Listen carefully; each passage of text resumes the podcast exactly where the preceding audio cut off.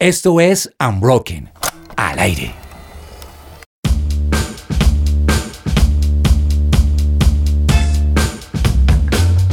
Bienvenidos a una nueva versión de Unbroken. Hoy vamos a preguntarnos si pega o no estudiar gastronomía y estoy con una mesa espectacular, dos mujeres increíbles. Yo creo que a ellas les gusta la cocina, no sé, es lo que yo estoy pensando, pero vamos a preguntarles. Dani Nao, bienvenida, me encanta saludarte y Pau Peñalosa también, bienvenidas. Gracias, Nati. A mí me gusta más comer que cocinar, pero me gusta cocinar, por supuesto. No, es que estar del otro lado también está chévere. Sí. Pero plan cocina me gusta, me la apunto, me la apunto. Sí, yo sí estoy un poquito más del otro lado porque a mí la verdad siento que no se me da tanto, o sea, yo lo intento, pero a veces digo, este plato que acabo de preparar creo que solamente me lo podría comer yo, no ¿Y, podría si invitar a alguien. ¿Y cuando cocinas, qué cocinas? Aprendí a hacer hace unos días unas No, berenjenas. No, no, no, aprendí a preparar unas Me sale un berenjenas. huevo, señores. Con las- arroz. Las berenjenas tienen su ciencia. Ay, unas berenjenas, sí. berenjenas con eh, queso cheddar, tomate, deliciosas. Miren, miren la que no le gusta y sale con Sí, cipote plato. no, No, la- por las berenjenas hay que hay que Hay que saber hacerlas, pero Ah, es un plato rápido de hacer, creo, y sabe bien. Entonces, Pero aún voy así, por ese lado. aún así me gusta que Nati reconozca Sí. que de pronto el plato lo probaría solo ella. Eso Sí, también es tal válido, vez. ¿no? Aunque a mí me gusta la cocina para compartir. O sea, no para mí sola. No para, claro. Sí, o sea, me gusta ahí que, te- que hayan que como... haya más personas Y de hecho hay algo de proceso. satisfacción en que uno se esmere en un plato y otra persona Exacto, lo es que no es lo mismo. O sea, si te sale mal, Claro. tú dices, ah, bueno, pero es- te esfuerzas como más. Y, y además, yo soy súper emperifollada porque el plato lo decoro y todo. O sea, me meto en el cuento. Es que la cocina tiene, la rodean muchas cosas. No solo es el plato de comida también, sino cómo lo sirves, cómo decoras la mesa, cómo atiendes a las personas. Perdón, también. eso incluye lavar la losa, que es la parte más Ay, aburrida no, de la no, cocina, eso pero no es parte del No es parte del programa, no hablemos de lavar losa. Hoy vamos a hablar de si pega o no estudiar gastronomía.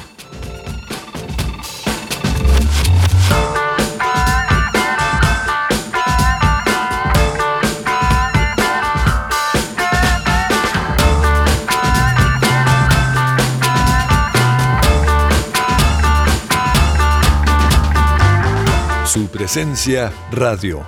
Pues para hablar de gastronomía teníamos que traer a esta mesa a un experto en el tema. Por eso hoy nos acompaña el chef Oscar González. Él es un santandereano que creció amando la cocina y el campo colombiano. Estudió administración financiera, pero también gastronomía. Pasó por reconocidos restaurantes como Harry Sazón, Bistronomy, El Cielo, pero también él supo cómo fusionar esa pasión por la cocina con el emprendimiento y se convirtió en uno de los fundadores, en el fundador en realidad, del restaurante Innato Cocina. Él es un verdadero embajador de la cocina colombiana y de las papas nativas también. Nos encanta tenerlo con nosotros. Oscar González, bienvenido a su presencia radio. No, muchas gracias a ustedes. Bienvenido. Gracias por esa introducción tan bonita.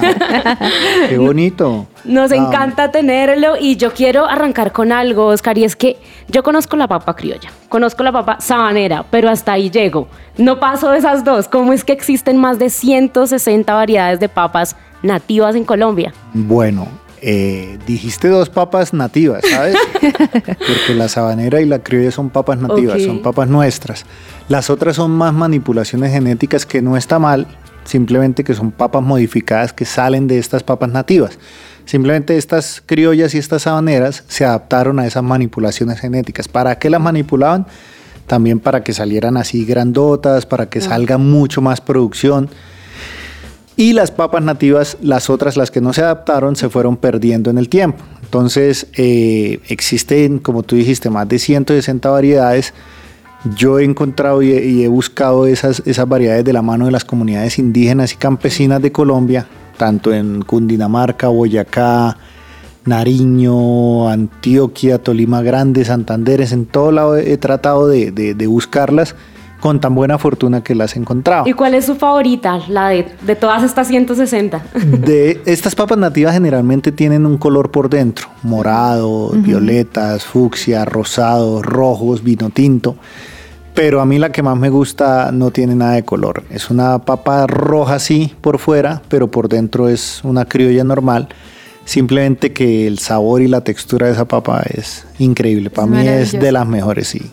Y digamos, ahí en- dentro de esta variedad de papas, ¿Cuál, o sea, ¿qué tipo de, de platos se pueden lograr? O sea, nosotros, lo que decía Nati, uno no sale de, de, De no la sé, papa de la papa francesa. criolla, de la papa francesa. eh, claramente se pueden lograr muchas cosas más, pero ¿cuál, cuál cosas, cuáles, o dentro de la que su merced prefiere, cuál es, la- eh, qué plato sale? No, con la papa, para mí la papa es como el cemento para el alba- albañil, ¿no? La papa es de los ingredientes más versátiles que tiene la gastronomía. Con la papa puedes hacer de todo, entonces con la papa, como ustedes dicen francesa, yo lo digo bastones de papa. Ay, mira, es que se dice empezar, bastones, claro, vamos a empezar A a hablar el lenguaje colombiano. Hoy vamos a salir con un vocabulario nuevo refinado de papa. Sí.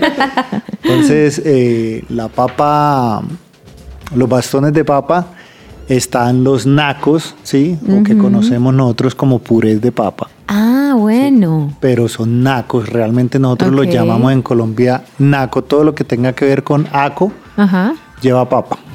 Ah, bueno. Por eso el ajiaco, Wow. el naco. Son dos, Sí. dos indígenas que se unieron y bueno, eso es una historia distinta. Eh, yo he hecho helado de papa, yo he hecho carantantas de papa, hago el pan de papa del, del, del restaurante, pues del restaurante innato de... En Méritos Mentiras también hacemos un pan de mantequilla a base de papa. Entonces nada, con la papa para mí es el ingrediente más versátil que tiene la, la O sea, la gastronomía. papa da para todo. Tremendo todo lo que Para se puede todo, hacer para entonces. todo. ¿Quién se iba a Hacemos- imaginar? Hacemos hojuelas o que comúnmente se llaman chips, ¿no? Ajá. Hacemos hojuelas de papa nativa, entonces con estos colores pues quedan mucho más bonitas. Claro, ¿y quién se iba a imaginar que podría salir un helado de papa? O sea, Sí, yo ¿cómo no, es no llegaba hasta ese nivel. Y yo quiero preguntarle también algo, eh, Oscar, y es, ¿dónde empieza ese gusto? ¿Dónde empieza esa pasión por la comida también colombiana, por el, el- el desarrollar la comida, pero también por las papas nativas? ¿Dónde empiezan a hacer esa pasión por la gastronomía? Por la papa fue algo que mi Diosito yo creo que me puso en el camino y me tenía preparado para esto. Mi, O sea, Oscar, perdón, lo interrumpo, no vino con el pan debajo del brazo, sino con la Con la papa, papa debajo, del brazo. No, tengo un amigo chef, mi maestro, pues, Carlos Gaviria, me dice que soy el único santanderiano que no vive de la yuca, sino de la papa. Imagínate. Porque Hay un boyacense por allá. Hay un boyacense. No, y de hecho, de hecho sí nace ahí. Yo soy hijo de, de padres de origen campesino, Mm. eh, que, que son de Puente Nacional Santander y Puente Nacional limita a media hora con Chiquinquirá, Boyacá, y a media hora por el otro lado con Moniquirá, Boyacá. Entonces son zonas paperas. Mi papá me hablaba mucho de, de que mi abuelo iba a buscar esa papa morada, roja, eh, para sus fiestas especiales, primeras comuniones, para, para que fuera algo como de un nivel distinto, ¿no? ahí, es de- ahí es donde nace ese amor por la papa. Mi padre me empieza a hablar de, de- de esas papas de colores que él no volvió a ver desde que él tenía 13 años y me entró la curiosidad de buscarlas. Yo trabajé en Nueva York en un restaurante peruano donde traían una papa morada cada año. Me puse a googlear y empecé a encontrar chilenos, peruanos, bolivianos, ecuatorianos que tenían papas de colores, papas nativas. Y dije, pues nosotros somos Andes también. Y me puse a la tarea de buscarla. Cogí mi carro, yo tenía un Twingo cuando eso. Cogí el Twingo y me fui por todas las zonas paperas de Colombia con tan buena eh, fortuna que, que las encontraba muy fácil. Eh, el carro llegó Lleno de bultos de papa. O sea, de verdad el Twingo es de los mejores carros que, que hay en la vida. Esto no es un Publicidad comercial, pero bueno, no les. Eso, es, eso es una camioneta. Yo le metía por lo menos 10 bultos de papa al, al carrito. Y empezamos, eh, ahí empezó la, la historia de la papa nativa. Empecé a crear, empecé a, a cocinar con papa, empecé todo con papa. Al comienzo me molestaba un poquito, ¿sabes? Que me, que me etiquetaran. Sí, así es que dicen los muchachos ahora, me etiquetaran. eh, o me rotularan como, como el, el man de las papas, que así me dicen. Eh, pero hoy agradezco a la vida de verdad que, que tenga ese rótulo.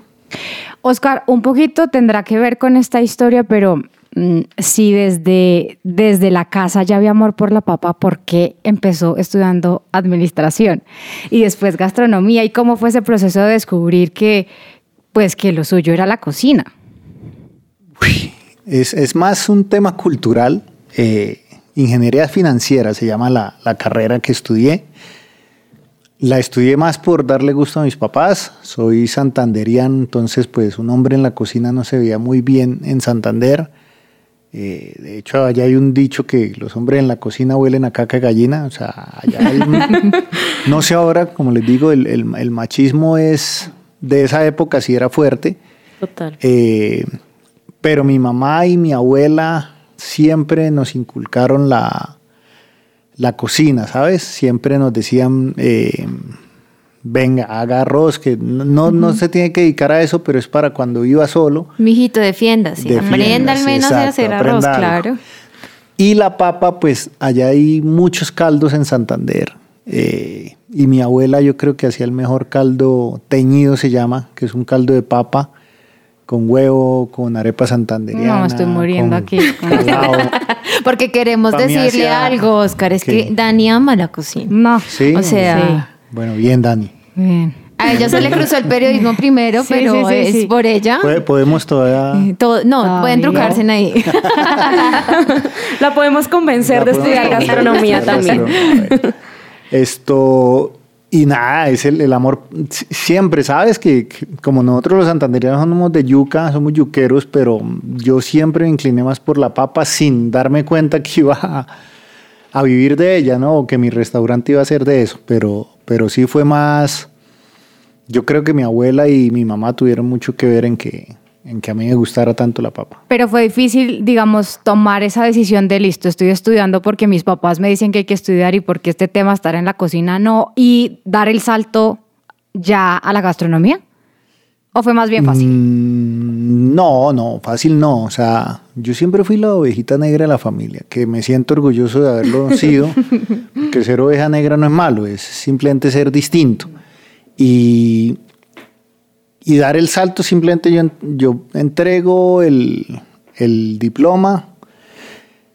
Tuve una, una discusión con un hermano que yo estaba haciendo un curso acá eh, de crecimiento personal. Me encanta aportarle a mi vida leyendo o haciendo cursos de, de crecimiento. Y tuve una discusión con un hermano que por cosas de la vida mi, mi- mi Diosito actúa de maneras misteriosas y, y esa discusión me trajo a Bogotá.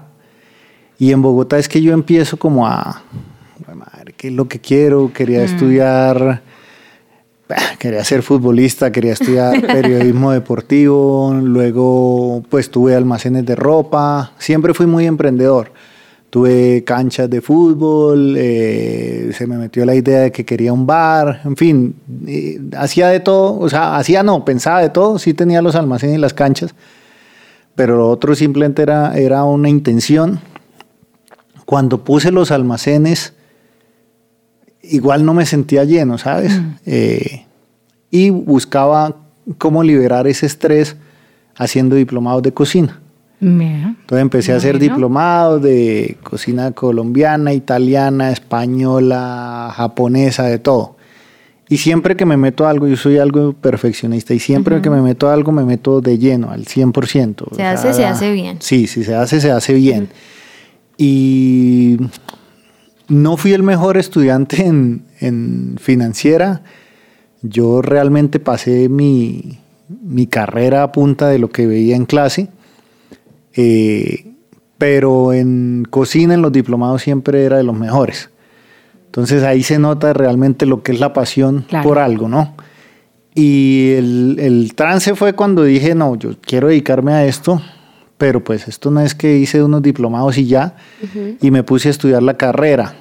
En ese estudio de la carrera tenía que hacer pasantías.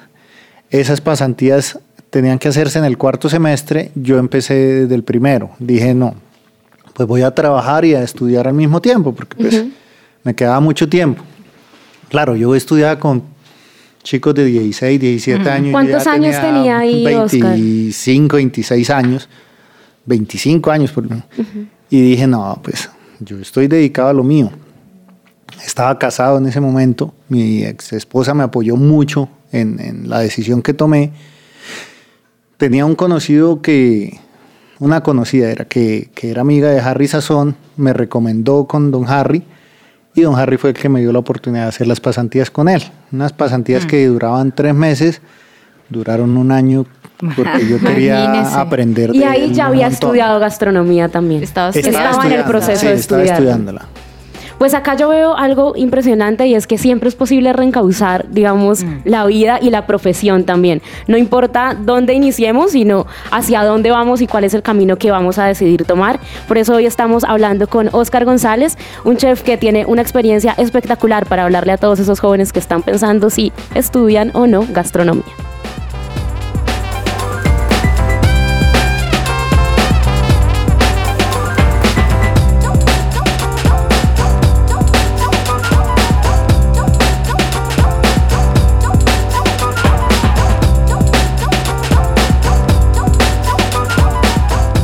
Su presencia radio. Y como estamos hablando sobre si pega o no estudiar gastronomía, tenemos que entender cómo funciona, qué es. Y yo quisiera plantearle esta pregunta a Oscar, es, para usted, ¿qué es la gastronomía? Uy, es que gastronomía para mí abarca todo, porque yo lo, lo miro también como una pasión que me ha llevado realmente a, a lograr muchas cosas. Entonces gastronomía sí es el estudio y, y es el poner al- a la práctica un arte de transformar productos ¿sí? en un plato, pero para mí va mucho más allá, va, va- va más, más que una pasión, o sea, es, es algo que me, me cambió la vida desde el momento que lo conocí.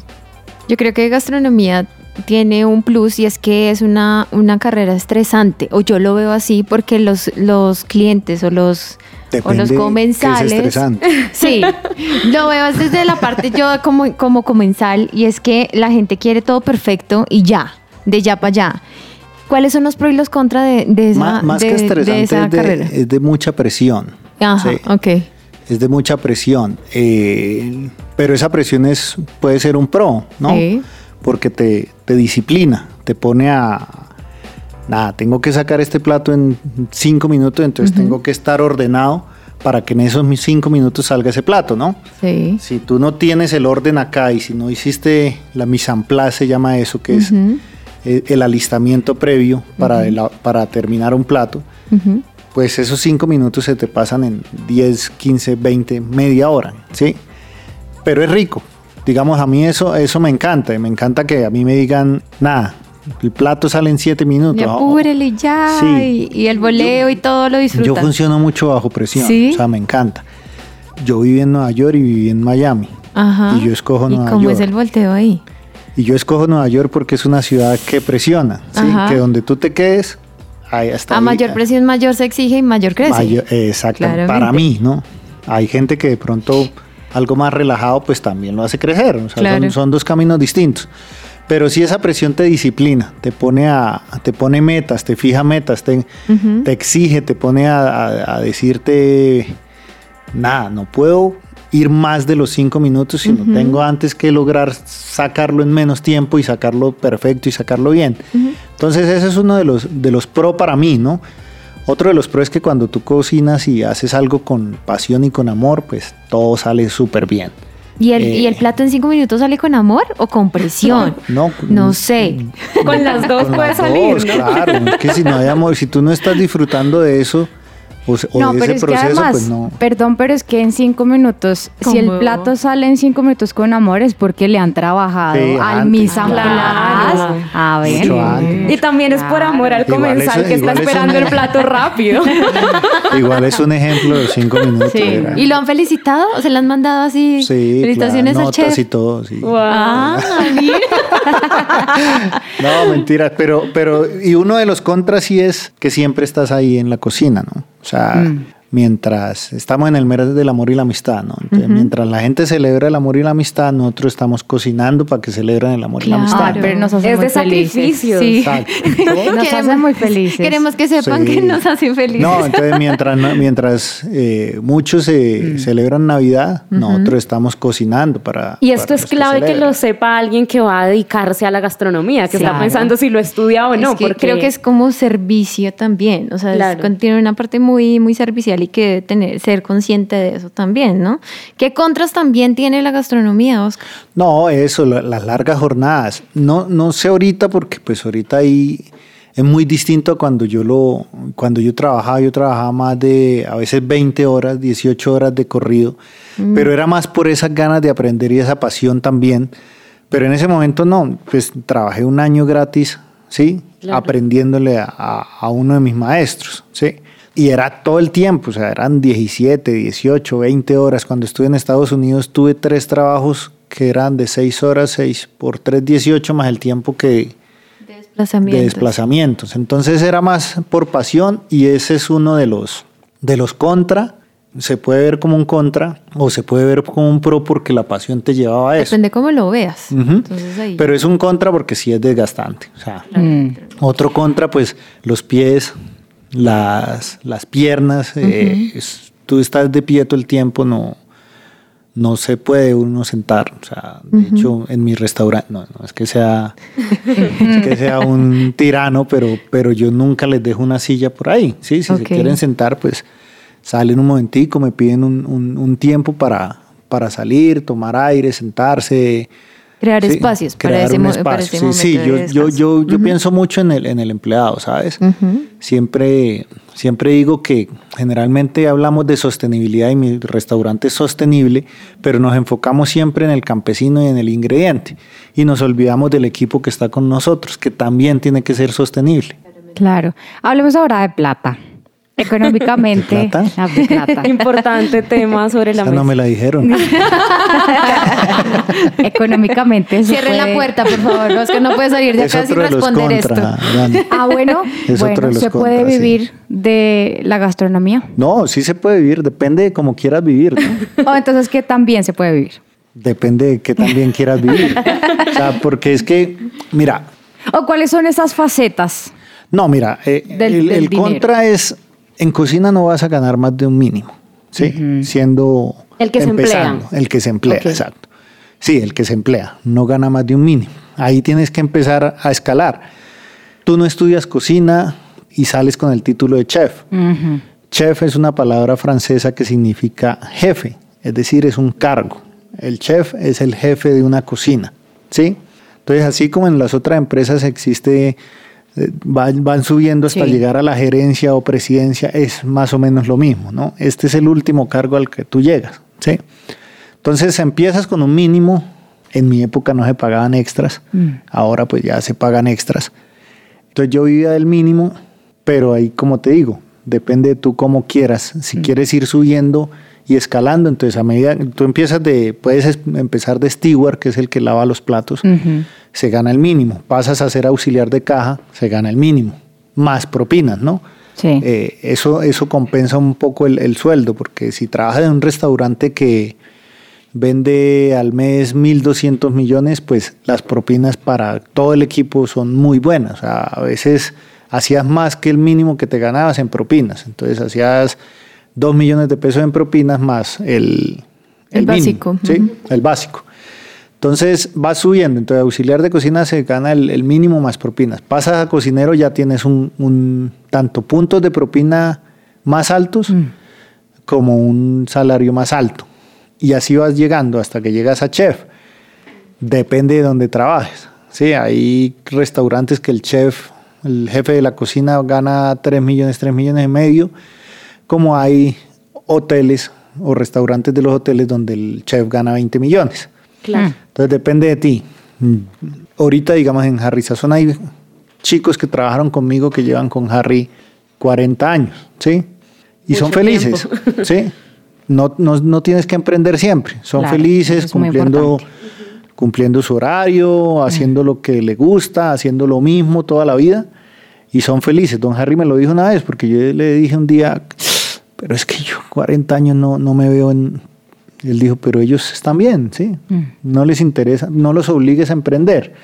Yo que tengo ese espíritu emprendedor, pues sí digo, y saliendo del, em- de- de- del ser empleado de una cocina a ser emprendedor, puedes ganar mucho más, pero también tienes muchos más riesgos, Claro, también es claro. mucho más sacrificio. No está la seguridad de un sueldo No, como la tal. gente cree que, que emprender es, "Ay, es que este ya es emprendedor, eso ya está lleno de plata, pero no saben todo lo que significa. todas las cargas que tú tienes.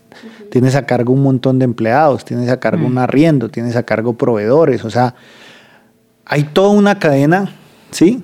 De, que depende de ti. ¿sí? Claro. El campesino tú tienes que pagarle, a todos tienes que pagarle, entonces si no se vende, pues ahí entra, eh, entras tú como el malo del paseo, ¿no? Y la gente no entiende que es porque no se vende, que esto, que aquello. Entonces, Claro.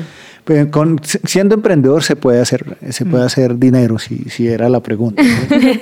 Sí, es importante. Pero igual me parece muy importante que, que haya sinceridad. de- no todos tienen que ser emprendedores porque hay muchos que dirán que, Sí. que, que antes incluso de arriesgarse a estudiar este asunto, están estresados porque ¿y cuándo voy a abrir mi restaurante? Y todo es un proceso también. No, digamos, digamos en mi caso, yo, yo a Harry fui a aprender y yo tenía claro que yo iba a, era no, no sacar información. que Harry si no está escuchando esto, programa. por favor. No, y en todos los restaurantes, con Juanma lo mismo. eh, Yo iba a aprender, ¿sí? Digamos con Juanma, su cocina es, eh, en ese entonces la llamaban molecular, ahora Sí. es vanguardia. No es mi cocina. No, no, no voy por esa línea. Lo admiro un montón, lo quiero mucho. Eh, el- o sea, para mí es de los más referentes, es el mejor empresario gastronómico que yo he conocido. Pero mi cocina no es por ese lado. Y de eso también se aprende. ¿Qué no Claro, hacer? apren- aprendí ¿A qué es lo que no qué, me gusta? a qué es lo que no me gusta y a, como yo digo cuando, cuando entablan una conversación y que uno llega, y el rugby, ¿sí? Y entonces uno dice, no, que los Pumas, ta, ta, ta. Eh, ah, ok, ¿sabes de los Pumas? Sí, es un equipo argentino. Claro. Ya, no Ya, me pregunte más ahí. porque hasta, Hasta ahí ahí llegué. llego. ¿sí? Sí. Claro.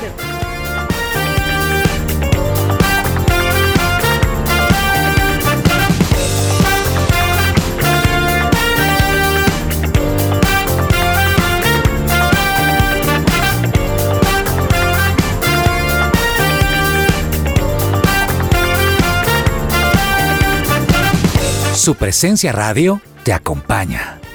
Y una cosa es aprender también y otra cosa es copiar, porque también uno puede inspirarse a partir de las experiencias que tiene para poder desarrollar sus propios productos, que precisamente es lo que Oscar logró hacer también, aprender, tener experiencia y dar ese salto al emprendimiento. Y yo quisiera ahí formularle una pregunta y es, ¿cuáles son esas recomendaciones que usted le da a las personas que quieren emprender? Porque ya hablamos un poco de esos procesos del que está como empleado en una cocina, nos hablaba un poco de los salarios también que podrían llegar a ganar, pero al que quiere emprender, ¿cuáles serían esas recomendaciones para que puedan desarrollarse en este aspecto? Es lindo como lo, como lo formulas, ¿no?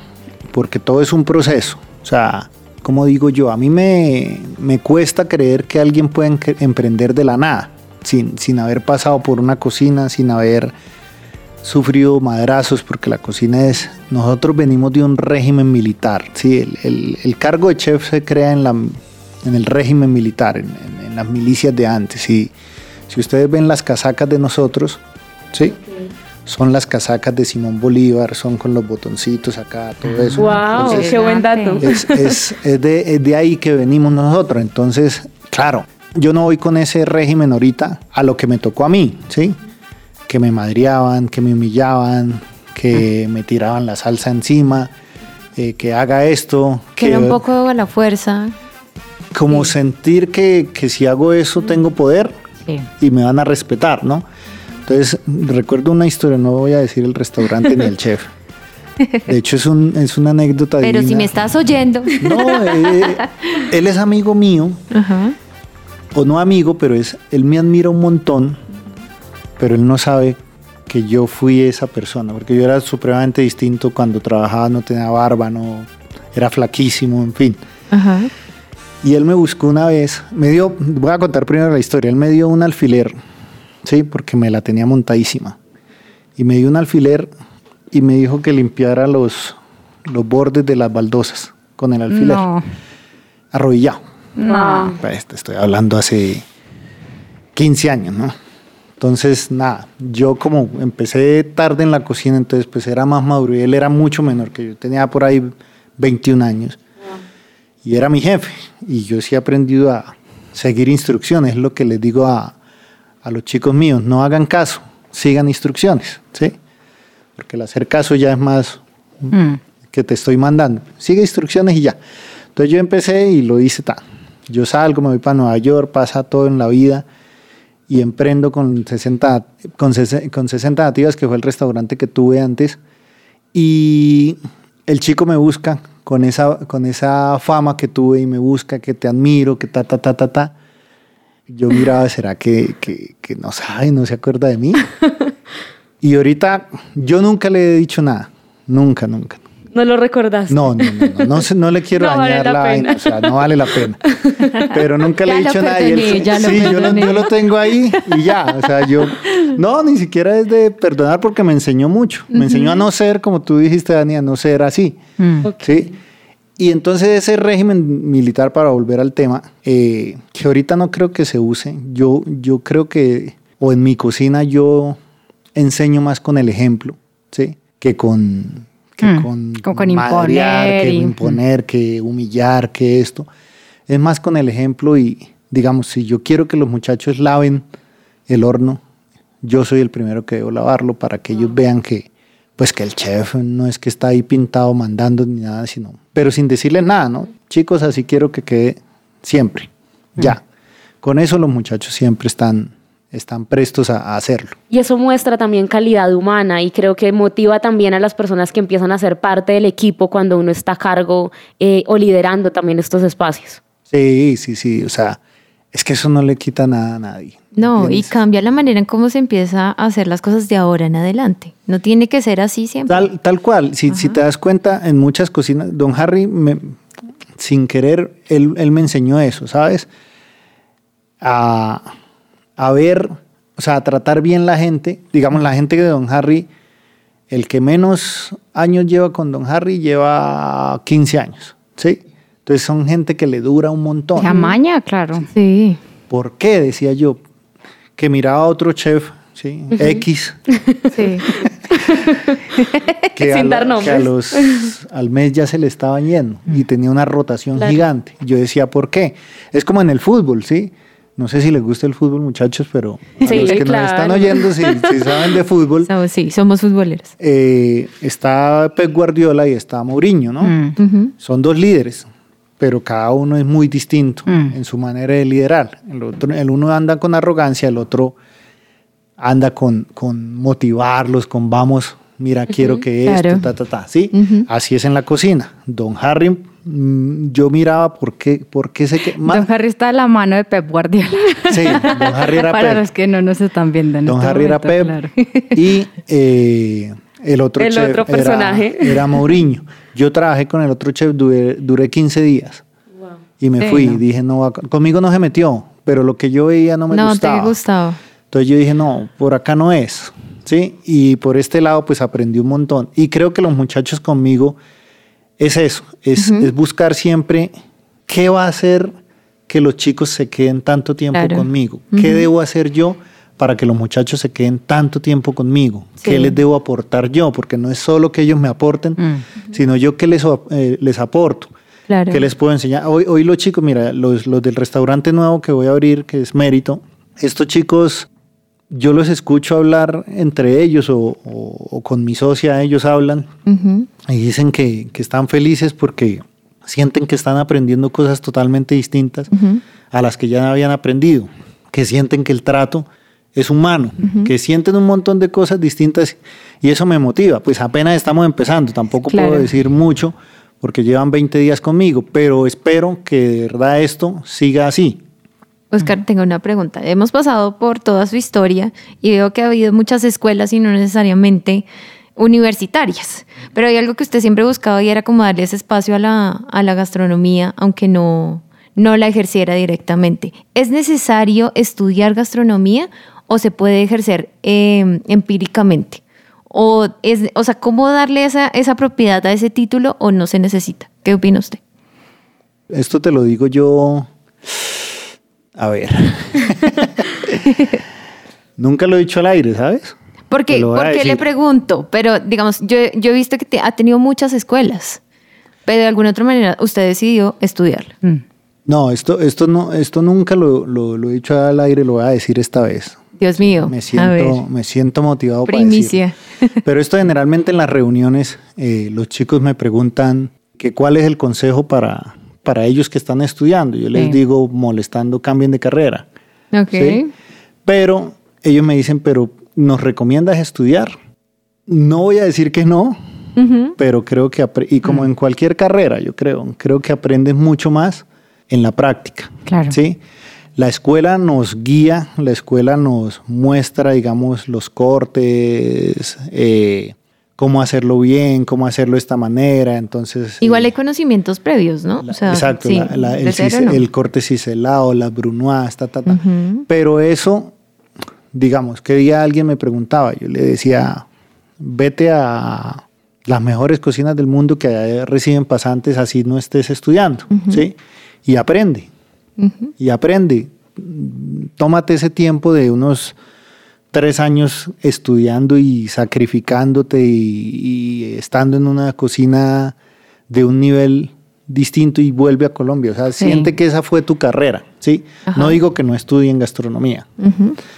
pero yo aprendí más en la práctica que en mi carrera realmente. Y además, supongo yo, porque también pasa en otras profesiones, pues que al final cada chef tiene una forma de hacer las cosas totalmente distinta al otro. Entonces, pues a uno le podrán enseñar cosas básicas en la escuela y va y casi que desaprende para aprender lo que, lo De- que le gusta al desaprende un montón, ¿sí? Claro. Total. O sea, es un montón el que desaprenden. No digo que todas las carreras vayan a hacer eso, ¿no? Sí.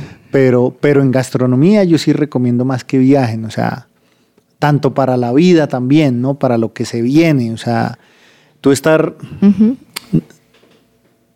digamos, yo haría fuera del país, yo creo que yo aprendí más fuera del país, saben que soy un enamorado de Colombia, pero cuando yo salgo del país entendí muchas cosas, cuando trabajo en una la fuera visión, del país, sí. Yo tuve que dormir muchas veces porque la persona que me hospedaba eh, solo me abría hasta las 11 de la noche en Nueva York. Ah, Si yo llegaba a 11 y 1, ni porque le acabara la puerta a O sea, golpes. no era régimen me militar, sino régimen mamá, algo así. Sí, entonces yo, yo, fue un verano, no, fue un verano, no, fue un invierno. Oh, Dios. El verano en Nueva York era una canción. Fue Sí, un sí, invierno, sí, esa es la canción. fue un invierno en Nueva York. El fue- programa es de gastronomía. Fue, una, fue uno de los inviernos más fuertes, creo que hubo un, un huracán, no recuerdo el nombre. Ujú. Eh, y, él, y fueron cinco noches, yo me acuerdo perfectamente, fueron cinco noches que no me abrió porque llegué tarde, porque el tren no me pasó. Gracias a Dios las estaciones de tren allá tienen Son calientes. calefacción y todo. Mm. Entonces, nada, yo lo que hacía para que el- la policía no me golpeara y me levantara era comprar el tiquete, irme a dormir en una banca. Si el policía llegaba, porque sí, ya, ya los, los, los afroamericanos allá me, me, me conocían, los que pedían limosna, ya otra vez lo dejaron por fuera. Venga, ya- por favor, con nosotros. Y ya me acostaba yo ahí en, el, en la banca y, y nada, llegaba la policía, me levantaba ticket y le mostraba el ticket y me dejaba dormir. Pero sí, yo creo que yo aprendí mucho de esa experiencia más de vida y de valorar el país. Por eso yo le recomiendo váyanse si pueden a cualquier país. ¿sí? Salgan un poco de Colombia o salgan de la ciudad de donde ustedes Y están. más en un tema como este que es eh, también la comida es para el turista, también hay que cautivar a esas personas que Y- llegan y- a los no, lugares. y aprendes entonces- otras técnicas, ¿sabes? Lo que tú decías, Dani. O sea, todos los chefs tienen algo distinto. Claro Entonces, que si sí. vas a Nueva York a, a trabajar eh, un, un- con un chef japonés, pues va- te va Mm. en- primero a enseñar, jap- eh, perdón, disciplina. Segundo, cortes. Y lo más importante es a mantener tu cuchillo afilado. Además, el chef se, se enriquece de su propia experiencia, ¿no? Y de ahí sale el resto.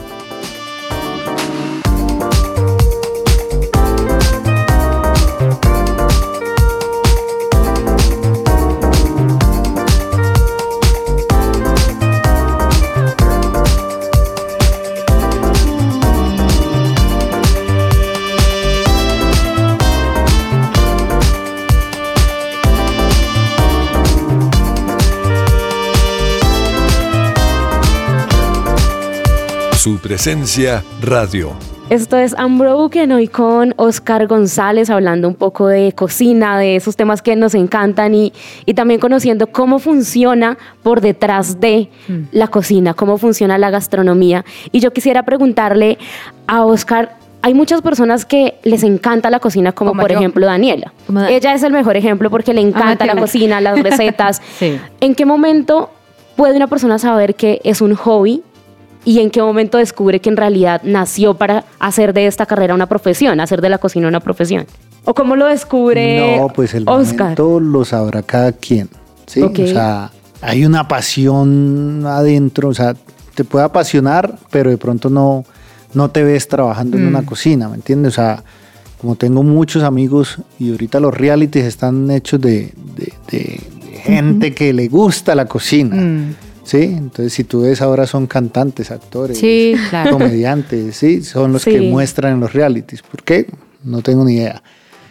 Pero no nos muestran a nosotros o los chicos que están empezando son los que deben estar en esos realities, ¿no? Para que entiendan un poquito, sí, igual los realities no, no es la realidad de lo que es una cocina. o sea, un poco zapatero tus zapatos, más o sí, menos. no sé si ustedes vieron la película Ratatouille. Claro. Sí. E- ella, esa película es lo más perfecto o como describe perfectamente lo que es una cocina. Si ustedes ven eh, cuando está, cuando descubren la ratica ahí que eh, hay una música de ACDC, ¿no? Ta, ta, ta, ta. Cuando la ratica se mete ahí al cosito de, de sacar la comida y abre en el salón, empieza a tocar música suave. Claro. Eso es exactamente O sea, lo que es. adentro, Sí, eso pasa es, afuera. Eso es lo que es una cocina, tal Tremendo. cual. O sea, ahí lo, lo- no sé si lo han escuchado, pero así es. Chévere. O sea, se siente la diferencia. Entonces, tú lo vas a sentir, tú vas a sentir, lo puedes probar, sí, sí. Si a Dani le gusta la cocina y dice, esta semana quiero probar a ver si es lo mío, Mm. y entras a una cocina de un restaurante, en el momento que pisas la cocina vas a saber si eso es lo tuyo o no. Sí. Mm. O sea, tú lo sabes. O sea, el estrés, eh, la cocina es machista. Las mujeres que aguantan en una cocina es porque realmente tienen la pasión y quieren eh, Duro. llegar. Sí, para mí la cocina es eh, femenina, sí, sobre todo la cocina colombiana. Sé que dicen que los mejores chefs son colombianos y todo eso, pero para mí la cocina, sobre todo la colombiana, es femenina. Y a mí me alegra ver los premios que tiene ahorita Colombia, sí, Leonor Espinosa, pues es Claro. Mujer, realmente. ¿no? Ujú. Eso me, eso me gusta porque están llegando a, a- a muy lejos y a, y a que haya una equidad en la cocina, que es lo que debe pasar en todas las profesiones de la vida. Entonces tú lo vas a sentir. Ya que estamos hablando de la cocina colombiana, de que es femenina, también estamos en una época que no sé si sea por las redes sociales, pero este tema de ser foodie, de estar recomendando restaurantes por todo lado, nos eventualmente nos ha hecho pensar que de pronto hay una mejoría o hay más reconocimiento de la cocina colombiana, incluso a nivel internacional. Pero cómo está parada la cocina colombiana realmente ante el mundo. Creí que me iba a preguntar de los foodies. Gracias a Dios, no. Es que le vi la cara cuando le dije foodie, me abrió los ojos y dije, no, Mejor no, mejor hablemos de la cocina colombiana de verdad. Y aquí se acabó un Desde, bloque. desde el punto de vista del chef y no desde el punto de vista del comensal influencer. No, la, la cocina colombiana está en un nivel increíble. Si se dan cuenta, nos visitan muchos chefs de afuera. Estamos siendo reconocidos en todo el mundo. Ya tenemos estrellas Michelin que nunca había habido. Están, nuestros restaurantes están dentro de los mejores 50 restaurantes de Latinoamérica y del mundo va por muy buen camino. Es que eh, mi maestro Carlos Gaviria dice que a la cocina colombiana le falta ropita, le falta saberla vestir, porque pues una cosa es que llegue una bandeja paisa y la gente vea eso, a otra La cosa montaña es que, de arroz. exacto, a otro es que te empiecen a, mostrar la cocina colombiana de una manera muy bonita. Tenemos unos hermanos mayores que ya han hecho mucho por su gastronomía, que son los peruanos, y al hermano mayor hay que mirar qué hizo bien, ¿no? Para, para seguirlo y para mejorar. Tenemos un país biodiverso, ¿sí? Tenemos infinidad de culturas, tenemos muchas cosas que, que pueden hacer y yo me atrevo a decir que nuestra cocina eh, está dentro de las mejores cocinas del mundo. Está al nivel de cualquier cocina y superando muchas cocinas. Perdón si nos están escuchando franceses, españoles, pero pues para mí la cocina colombiana está muy por encima, pues, sobre todo por, por el entorno en el que nuestros ingredientes están, ¿sí? Por los pisos térmicos, Claro. por, porque gracias a Dios no tenemos estaciones, sino que las encontramos en, Mm. en cada lugar de Colombia. Entonces, las frutas, las hortalizas, todo lo que salga sale divino. Entonces, Así es. Y, y Oscar, yo quisiera que finalmente usted pueda darle eh, una recomendación final a esos jóvenes que están volteando a ver la cocina colombiana, están volteando a ver a la gastronomía como una opción de vida también. ¿Cuál sería como esa recomendación final que, que usted les da, tal vez pensando en el Oscar joven, en el Oscar pequeño que estaba empezando a decidir eh, si se dedicaba por completo a la gastronomía o no? No, pues que esto es un proceso, es, es un proceso divino, ¿sabes? A pesar de, de los sacrificios, de los golpes, yo, yo no me veo haciendo otra cosa que no sea cocinando. A pesar de, de todo, o sea, es un proceso de alegrías, de tristezas, de lágrimas, de carcajadas, de, de luchar, de seguir, de, eh, de meterle toda. O sea, es un proceso perseverancia. de perseverar, es un proceso divino. Me- te voy a responder con un chef japonés, estrella Michelin, que tenía su restaurante en una barrita en Japón. Sí, en Japón. Y él se llevaba pasantes 10 años que trabajaran con él, gratis. Él solo les pagaba ya, pues, eh, la estadía y la comida dentro del restaurante, pero tenía que estar 10 años. En Japón eh, se llaman itamaes, ¿no? Que son los maestros gastronómicos. Entonces, eh, él le enseñaba durante esos 10 años. Se lo llevaba a los 17, a los 27 lo despachaba. ¿sí? Váyase para su país de origen, sea Japón, sea Colombia, sea Argentina. Y creo que eso es lo que uno debe hacer. Ese proceso de aprender de alguien durante 10 años dándole duro un sacrificio. Yo sé que la gente dice, uy, 10 años, pero 10 años no es nada. Pero tú a los 27 vuelves con una experiencia y con una sabiduría increíble que puedes tanto trabajar en cualquier sitio, ganarte buen dinero por todo lo aprendido o emprender Mm. y realizar tu propio restaurante con todas las técnicas que aprendiste durante esos 10 años. Entonces, mi consejo es disfruten el proceso, disfruten el viaje. Es un viaje divino, es un viaje de sacrificios, pero dentro de los sacrificios hay demasiada felicidad y demasiada satisfacción. Entonces, nada, gócenselo, gócenselo, que ninguna carrera es fácil y la gastronomía mucho menos. Pues muchísimas gracias, Oscar, por acompañarnos en este programa. Gracias por tantas lecciones que creo que hoy van a servirle a muchísimos jóvenes que están pensando en dedicar su vida a la gastronomía, a la cocina. Gracias por acompañarnos y también por todo lo que está haciendo por la gastronomía colombiana. No, gracias a ustedes por la invitación. Nada, me divertí mucho y debemos una cocina. Vamos a ver, me quedo con dos, con dos frases. Mantengan su cuchillo afilado y vean Ratatouille. Ya con eso empezamos a andar el camino. Ay, no, esa película lo define todo. Recomendada para todos. Sí.